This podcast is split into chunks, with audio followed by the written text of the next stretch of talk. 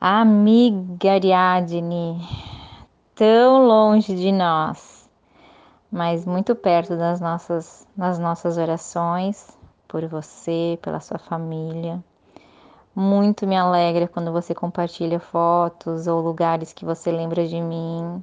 Muito mesmo, me sinto muito especial lembrar, né? Ser lembrada e de coisas boas, e de sorrisos, e de companhia, né? Que imagina.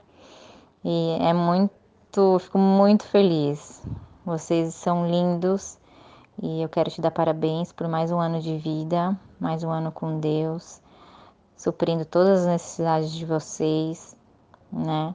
Que Deus te guarde, te proteja, te livre do mal, das armadilhas do diabo, que a sua mente esteja voltada a um único, né? Que sonhou contigo muito antes na, no desejo na vida dos seus pais. É um Deus soberano mesmo, né? Como a gente já conversou, um Deus que cuida da tua vida, que dirige a tua vida, porque você realmente entrega né, a sua vida nas mãos dele. E isso é muito lindo, né? Porque sem Deus a gente não é nada. Que você trilhe os caminhos dele, o que é bom para ti. E eu gosto muito daquele versículo de Isaías 55, 8 a 9 e eu gostaria que você lesse depois com calma, né? Porque os porque é um versículo que toca muito ao meu coração.